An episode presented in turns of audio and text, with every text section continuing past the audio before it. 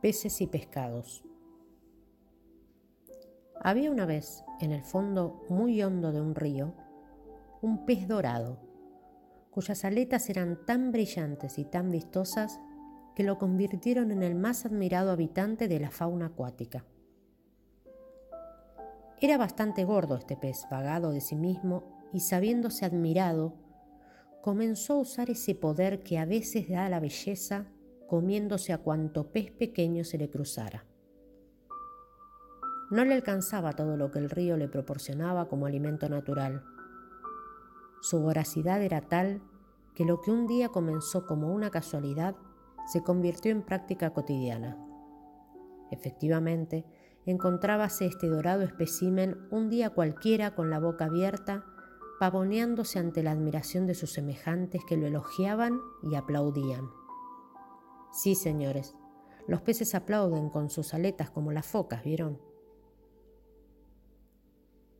El vanidoso rey, que hasta ese momento era nada más que una especie de galancito inofensivo, cuyo mayor pecado era la ostentación de un físico privilegiado. Tenía la boca abierta por causa de su permanente sonrisa y su eterno Muchas gracias por admirarme. No, no, no, no firmo autógrafos. No, nada de fotos, por favor, no me gustan que se metan en mi vida privada. Y de pronto, de tanto abrir su bocaza sin querer, se tragó un pobre pececito distraído que, cegado por el brillo dorado del vanidoso galán, no vio el peligro.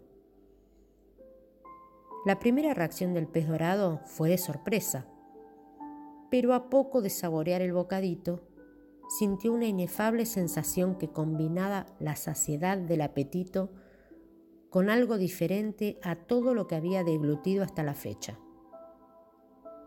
Se hizo el tonto, cosa que no le costaba demasiado. Se apartó del grupo de aduladores y comenzó a nadar hacia un lugar más solitario. Y pensó, soy hermoso, fuerte, admirado. ¿Qué me hace falta? Y lo pensó.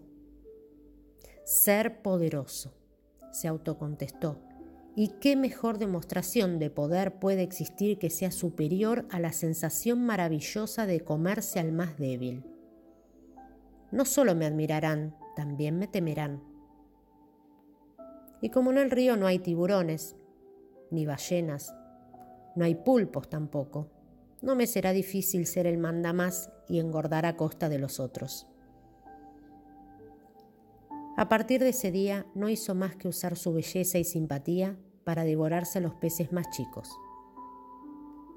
Al cabo de un tiempo, su fama depredadora corrió por el lecho del río como un reguero de pólvora. Pero ya se sabe que la pólvora mojada en el río, no había otra opción, no tiene mucho efecto. Así los peces medianos que al principio le llevaban a los más chicos como tributo para que los dejara vivir, se fueron dando cuenta de cuanto más grande se volvía el rey dorado, se ponía más pesado y torpe en sus movimientos, y comenzaron a conspirar en su contra.